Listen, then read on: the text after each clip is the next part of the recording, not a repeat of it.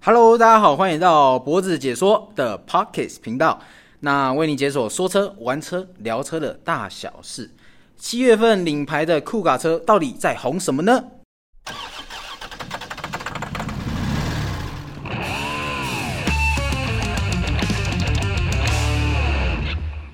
好的，没有错。呃，这一集呢，我是主持人脖子啊。这一集呢，我们会来跟大家谈谈关于酷卡这台车。那首先，我们先邀请我们的伙伴 Ben。 Hello，大家好，我是驾照用鸡腿换的新手三宝 Ben。 OK，Ben，、这个最近你有在 follow 车市吗？呃，有稍微你本身我记得没错的话，你是喜欢修旅车嘛对我个人比较热爱那种小修 crossover 车款， ？OK，讲到修旅车啊，呃，大家不外乎路上常看到就是 RAV4，哦，对，没对错，不对非常多。现在连计程车都是像 Raffles 小黄都是 RAV4，各对位对路上真的随便看都是。那在七月，今年二零二零年七月的时候，也就是前阵子的时候，哎，有一台车很热销，叫做福特的酷嘎。酷嘎这台车 Ben 有没有之前有没有接触过？呃，我没有看过它的实车，呃，路上有啦，但是我没有到展间看过。哦，路上你看到的是上一代的还是这一代新新改款的？新改款应该有看过。哦，OK，其实这台车到底在红什么？来跟大家来聊一聊了哈。首先，我们看一下这个七月的总市场的销售状况。 OK 首先看到第一台第一名， 不外乎嘛，RAV4。 Raffle，我们的 RAV4 在七月的时候占比三千九百台，哇！哎、我觉得蛮特别的是，RAV4 本身是一个进口车的身份，是进口车的身份应该讲，台湾人现在买车的一个习惯就是希望买进口车，哎、但其实我们现在的车大部分应该都进口的吧？几乎大部分都是啊啦。对对对所以其实前阵子啊，呃，前几年有有一个说法，就说死亡交叉点，就说进口车的那个比例已经超过超国产车的比例，啊啊啊因为早期大家还是希望国产车嘛，为什么对便宜嘛，对不对？还啊有台修湾个短袜，制造对啊，又有品质台湾制 造。OK，所以这是我们 Raffle 三千九百台，哇，接近四千台，这个数字其实还蛮还蛮恐怖的，说实在的。OK，那我们来看看我们的酷港。酷港预接单是超过三千台，不过它实际上交车状况是一千两百台。哎，这个有没数有这个字落，差，这个路，你说这个三千跟一千的落差吗？ 对啊，为什么呢？因为其实大家如果有 follow 到这个酷嘎的消息，就知道现在交不了车。哦，是哦，对，像这个，因为本身有一些原料啊、有一些那个材质呃缺短缺啦。OK，所以目前我如果没听错，我朋友他也是最近买一台酷嘎，他好像要等到九月，哇，要等两个月，哦九月才能交车。对，九月才能交车，所以其实买车这件事情有时候也是碰碰运气啦哦。是是是， OK，那其实我们来谈谈酷卡这台车到底在红什么。我们先谈它这一次的设计哦。呃，如果大家有 follow 到福特的 Focus，应该就知道他们其实本身的值是差不多的，包含内装也是。是对，那其实现在的车子设计就是这样子啊，你在那个屁股后面的地方会把那个习惯把那个车款并排并排那个字样。啊、对，有没有像 Volvo，对，Volvo Volvo 其实现在路上也蛮常见的，对他们就是 V O L V O，他把后面屁股把它并排嘛。比较简约设计感。对我我其实还蛮喜欢这个设计、Ben 本身也是读设计相关的嘛，对对对你怎么看这样的设计？我觉得这样设计就是第一个嘛，北欧设计这种落落大方。哦，这样算北欧设计，对啊，对啊，对啊 OK 比较简约风。简约风，对，那可以体现出它整体的质感。这是样子是是，OK。那包含我们这次 Focus 啊、酷卡也是啊，呃，我觉得算是算是一个新时代的车型，那也改变了大家的眼界。那我们来谈谈酷卡这台车，它现在的编程方式，它目前总共是分五款，OK。那诶最五款这个集具算对是一般常见的嘛，其实还蛮常见的，蛮常见。蛮常见。不过我觉得福特跟其他厂牌的车子，我们不要说什么 Toyota 或是说什么呃尼桑，他们呃福特跟他们不一样的点是，他们的呃福特的编程习惯用呃落差比较大的，是比如说比如说我举个例子，它最入门款是 EcoBoost 一八零八十九点九万，下一阶就变到多少九十六点九，那九十六点九在下一阶就变一零六点九，一零六点九在下一阶一六，一六在下一阶一九，哎，大家如果仔细发掘、仔细去体会这个这个这个编程方式，你可以发觉到跟其他比如说尼桑、呃 Toyota 他们不同的方式是，每一级大概都落差个十万。嗯，那如果像比如说一般的尼桑啊、Toyota，他们落差可能是三万、五万，每一级差的集距会比较小一点。我觉得这是这次福特他们包含 Focus 也是这样搞，呃，他们的编程方式比较跟以往来说比较不一样一点。那这样子有凸显出什么样的优势吗？你觉得？我觉得它可以很明确分成出预算型买家的，哦，是的是弱是点你有这个预算就买这个机器，对你有什么预算你就买什么样的集具。了解了，但是通常啦，以大部分车市来看，大家买车都习惯买，要么就最入门款，要么就顶规，要么就顶规。哦，通常中阶的哈，通常中间的款式，呃，很少人买，因为在未来会慢慢有更多的配备升级。对对对，对，所以大家一开始刚上市的车，大家都习惯买入门款或者是顶规的车。OK，那我们来谈谈它这次的编程方式，我觉得很特别，是嗯，它最入门款八十九点九万，这个算是很很杀的价格。可是各位，我还没讲完，八十九点九万是什么？接单生产，这是什么意思？你如果今天本身有公司行号，你本身是企业，那你需要大量的订车，比如说你今天公务车嘛，需要二十台、三十台，它这个最入门款的车型是只提供给这些企业啊，给这些、哦你要大量接单是不是？，对，你是就比较像是客制化的接单。了解，对，那它就不会量化去生产给一般的消费者，哦，所以一般人要买买不到，买不太到。哦，对原来 OK，所以八十九点九万算是最入门的车，可是它有标配，福特最有名就是 Copilot 三六零。哦， Copilot Copilot 三六零在红什么？它其实就是 Level Two 的自动驾驶。其实现在买车哈，大部分人都很讲求主动安全配备，对，对，包含现在不用说进口车啦，进口车，呃，毕竟价格就这么高嘛，那那些主动驾驶的配备一定要有。可是现在你看国产车，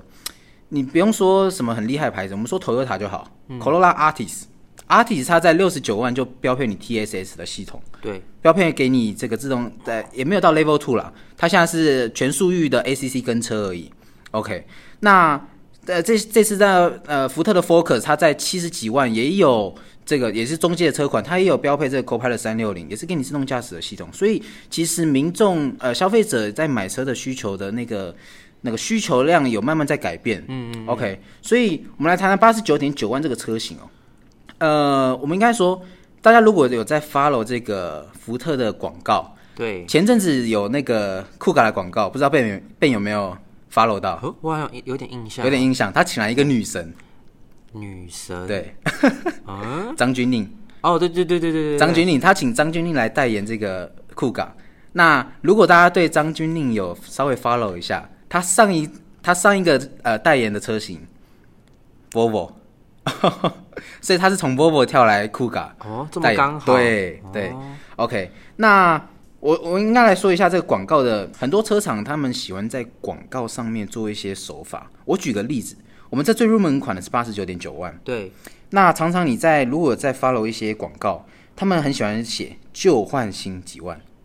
哦，就是汰换补补价，对不对？对，旧换新补助就是政府的旧换新补助五万块。对对对，可是有一件事情就是，不是每一个买车的人本身就有旧车啊。啊，对，对吧很多人是新手第一次买车，是啊，那他们是上一上一代没有没有一台旧车可以旧换新补助，可是很多车厂他们喜欢在广告上做一些手法，比如说我举这个八十九点九万的例子，对，他在呃库卡在广告上他竟然写说八十四点九万起，不能说他错，可是。呃，以一个买车人来说，看到八十四点九万，又是一个修旅车，会哦会觉有得个很心动的感觉会有一个心动感觉。可是事实上并不是如此啊。啊，对对你可能不符合那个资格，是啊，第一个你不一定有旧车可以太旧换新，对，第二个八十九点九万是给那些接单生产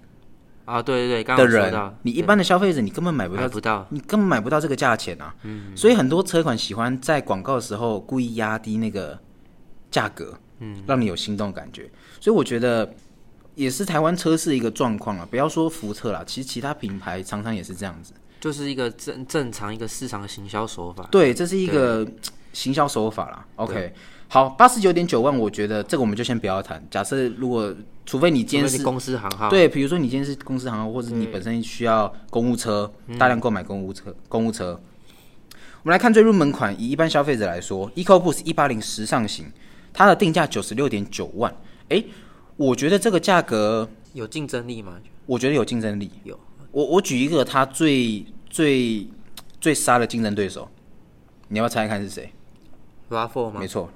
，RAV4，RAV4 的最入门价格也是差不多落在九十几万。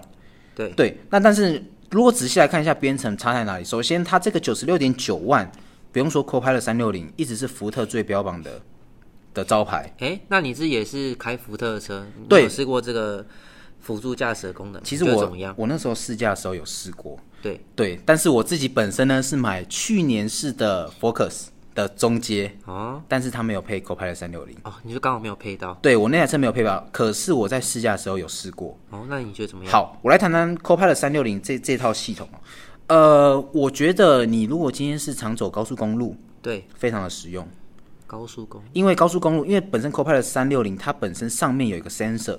是哦，前面也有一个雷达，它可以去侦测你的那个线，道路的那个线，以及跟前车的距离。嗯我觉得以福特这次 Copilot 三六零来说，还蛮准的，在高速公路上蛮准的。可是你如果今天遇到呃市区道路，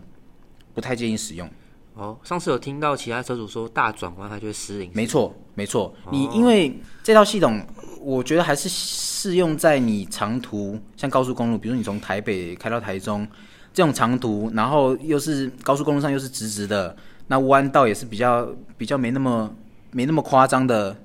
的那个路段，对，比较适合。对，那你如果说像之前我就听一位车主嘛，他不是说呃一个一个呃类似一百八十度的转弯对对对，就会失灵，嗯，所以它就会自动把那个辅助回归给对车主本身，直接还给你。对对那像是你在市区道路使用也非常的不建议，因为有时候啊，市区道路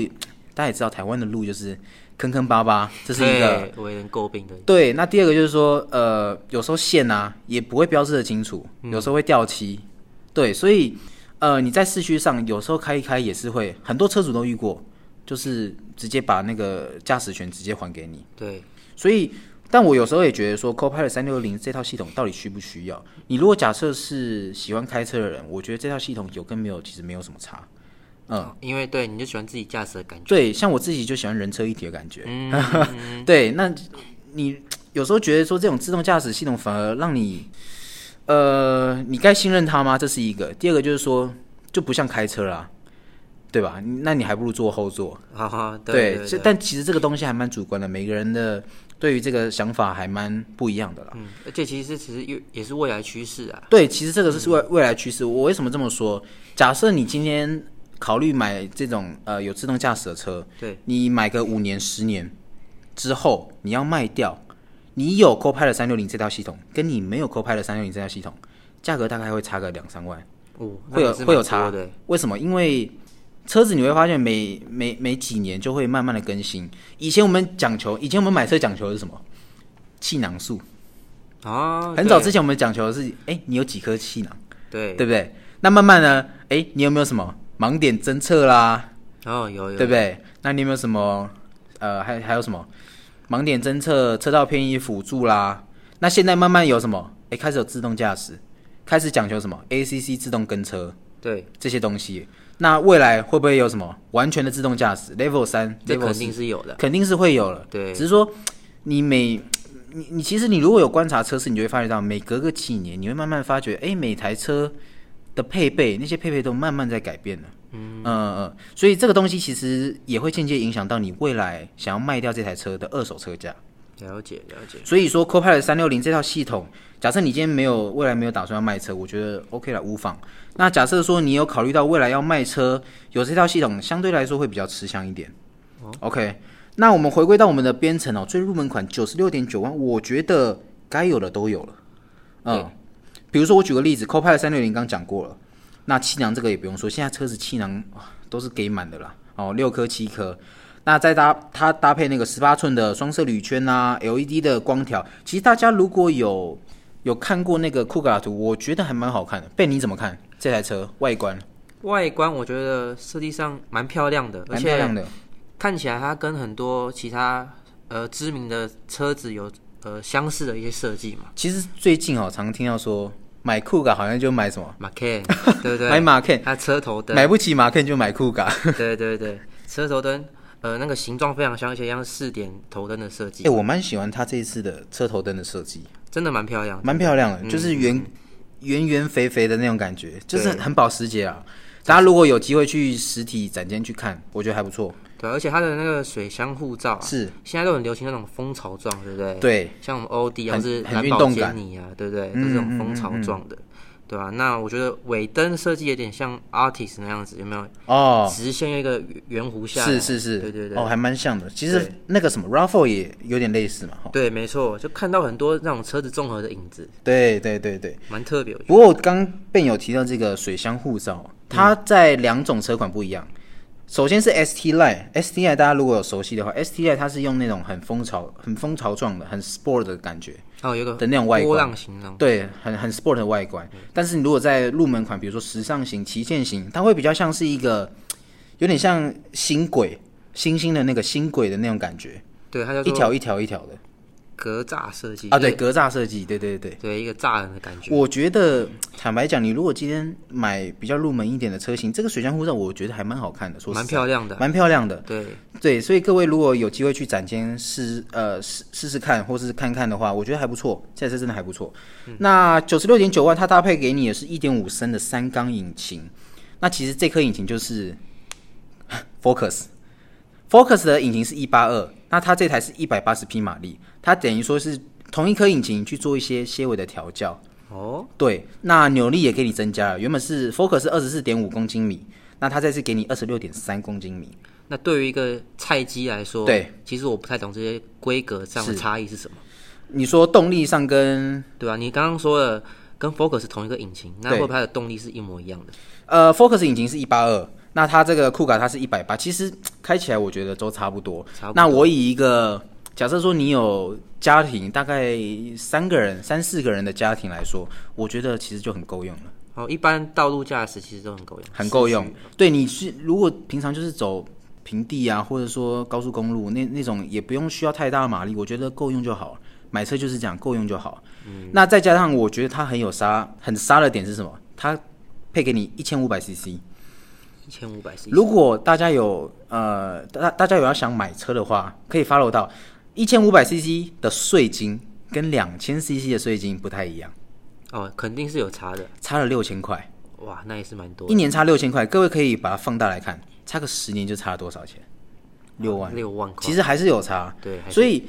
我自己那时候原本也想考虑入主那个修旅车，但是因为我看到现在市面上太多的修旅车都是两千 CC 起跳，对，我觉得对我来说税金是一个很大很大的一个考量点，对购车来说是一个很大的考量点。那我那时候考虑说 Raffle 嘛，对，然后还有一些像福斯的其他品牌，对他们大多都是两千 CC。对，那除非你要到那个 CRV，CRV 其实也卖的不错，但是它它也是一千五百 CC，可是它的价格要一百多万，对，我就要破百，要破百。嗯，所以以一个入门型来说，九十几万，假设你要一百万内买到修旅车，我觉得酷卡来说够值了。真的够值了。那时尚型的话，它也配给你 keyless 啊、LED 的尾灯啊、双区恒温空调啊、运动化平底方向盘，我觉得这些都够用了。但最重要来说，现在买车很注重叫什么？你不一定要给我原厂的导航，嗯，但你要给我什么？Apple CarPlay、啊，这非常非常重要 Android 太 Auto，重要了太，重要了。对，但是缺点就是说，毕竟是国产车嘛，还是有限的。你如果有去看那些，比如说奥迪啊、B N W，他们现在都做无线的 CarPlay。嗯，哎、我觉得这个来说，呃，对于一个车主来说很省空间嘛。那第二个来说就是很感觉就比较有质感一点，对啊，比较干净，对你线就不会那边缠来缠去的。没我错，看很多车友的车，哇，那个中中传的地方好多线哦，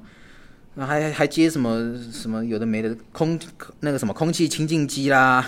还放一些什么 USB 啦，有的没的。哦，对啊，塞满满。OK，所以这台车如果说你一个呃预算型的买家，一百万内，我觉得你买时尚型就够了。但是现在交车可能要等个几个月啦，OK，要等个几个月。那来谈谈酷卡这台车，它在顶规一点的，比如说有没有需要买到 ST Line？哦，之前有朋友问我说，因为他自己是买旗舰型，也就是一百零六点九万的车型，对，那他问我说要不要买 ST Line 顶规？我觉得买车就是这样，呃，看你的预算到哪里，跟你有没有这个需求。有的人喜欢买顶规，认为说顶规就是什么都有，什么都配好好，可是很多东西你不一定用得到啊。对，这对啊两者价差我看也差了十三万，是啊，十三万其实，呃，还差蛮多的嘛蛮。多的。我们我们以一个刚毕业的呃大学生来说，嗯我们不要说太少，我们说三万就好了。十三万你你也要多少？四五个月。啊，不啊吃不喝，对你可能还要不吃不喝，所以买车就是这样。我觉得不一定，很多人说啊，直攻顶啊，网络上很多人都是这样说 啊，对啊，哦，直接攻顶啦，直接买顶规。配我觉备得最齐全这我样。觉得对，我觉得这个没有一定，就是说，重点是你预算到哪里，你的能力到哪里，你就买什么样的车。嗯 OK，没错。好，那 Ben 有没有什么对于这台车有没有什么好奇想问我的问题？那这台车，我想问的是，以一般一那种刚出社会的人，你会推荐吗？刚出社会的人哦，对，买酷干嘛？对啊，对啊。有没有什么预算考量？呃，如果他是一个预算偏低的人，偏低 的哦、像我这种，可能预算只有五十万我五十万，五十万建议买 Toyota。 ，Toyota 是不是？是是是，没有啦，其实就是这样，就是呃，还是要考量到你自己的能力，因为其实大部分，我坦白讲，大部分现在买车的人，包含我现在，因为我自己有做 YouTube 频道哦，大家顺便推广一下，大家可以在 YouTube 搜寻脖子脖解子说。解说，那我我在每一部影片，因为我主要介绍都是 Focus 这一台车，嗯嗯，对，就你自己开的车，对我自己开的车，那我每次每一集在下面都会放一个那个赖赖群组的连接，我都很喜欢跟那些车友交流。那其实很多车友，我我跟很多车友聊过，他们买车哦，哎，现在人大多数买车都不是全额付，嗯，不晓得贝你知不知道？不是全额，通常都会贷款嘛，对，对不对？贷款，那贷款这件事情，大家就要想清楚，就是说，你每一个月贷款，你也要有利息要出，嗯，你要利息要付。那你每个月薪水多少？这个买车之前，我觉得是很需要去做一个衡量的。你有没有这个经济能力？嗯，今天已经不是说你买车，你想要买到什么样的好的配备，而是你多少钱你可以买到什么样的车，对，你的预算到哪里？而且他很多人常讲一句话嘛，对，买车容易养车难，对不对？是是，哎，这个就要讲到福特，刚好你提到这个点，刚好就要讲到福特的品牌这件事情。是，台湾的福特，呃，假设你是车主的话，应该都有听过，呃，福特的后勤不太好，嗯，有听过，有听过，包含你自己变变自己也不是车主，也有听过这件事情。对啊，对，呃，我觉得这个是台湾福特，尤其福特六合比较可惜的一点。呃，应该怎么讲？前面的车子就是前端销售的车款，我觉得 CP 值都很高。坦白讲，CP 值都很高，可是常常在修车厂啊，在保养厂、各大经销商的保养厂，很多人遇到问题是技师的后勤不太好，嗯，不然就是后呃一些服务不太好。对，我觉得这个是买车的人很注重的一个点。就说你今天不是跟你买前端买车而已，你是要考虑到后后端的一些保养的问题。对，对，所以其实坦白讲，车厂赚什么？车厂赚的其实不只是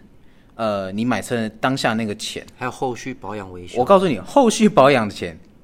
更多。我我其实也没有要特别追福特什么，可是我会觉得说，福特一瓶原厂的机油，被你要不要猜猜看？一瓶多少？有，一般你在市面上看机油大概都多少钱？可能三百，三百左右，比较便宜一点，三百嘛，两三百、嗯差不多其实两百也有。可我觉得是到五百应该就很贵了，五百到很贵，对不对？嗯。福特 Focus 的原厂的机油要五百八，哦，接近六百块，哇，所以我觉得直接翻倍，直接翻倍，等于说你一场一一罐原厂的机油可以相当于两呃两瓶两瓶其他你在市面上看到的机对啊油的价钱。我觉得这个是原厂在一些价格后勤保养上价格的呃怎么讲调整上，我我觉得是需要跟更正的啦，我觉得是需要调整的啦。嗯对，那对一个车主来说，啊，讲一个实在的，看一一瓶一瓶机油要到六百块，那我一次加要加五瓶，那这样加一加一次保养要三四哇千好块几。千，对啊，，对，那我假设是一个比较注重一些预算型的，那我是不是可以考虑 Toyota，考虑一些比较便宜的品牌？对，而且对 Toyota 可能妥善率会更好一点，是对不，对？所以呃，回归到被你刚提到的例子，就是说，你一个刚出社会的，你要买车，其实你买车，你不只是考虑到车价的问题，是，你要考虑到后勤保养的费用，嗯，甚至包含到你的牌照税，你是几 CC 的车？OK，所以呃，毕竟这个这个哇东西啊感觉，是一个蛮大的学问，，对，这个是蛮大学问。那这个其实我们在后面也会慢慢的跟大家来解释。哦，以一个预算型的买家，或是你刚出社会，你想要买车，买什么车好？那当然，你也可以在这个我们的下面，我们下面的这个留言处，大家也可以留言告诉我们。对，对我你会针对你们的留言来做回对我复，们这来样做子。回复。好，那这这个今天就是我们的酷嘎简单的一些介绍，那我们下一集见喽，拜拜。拜拜。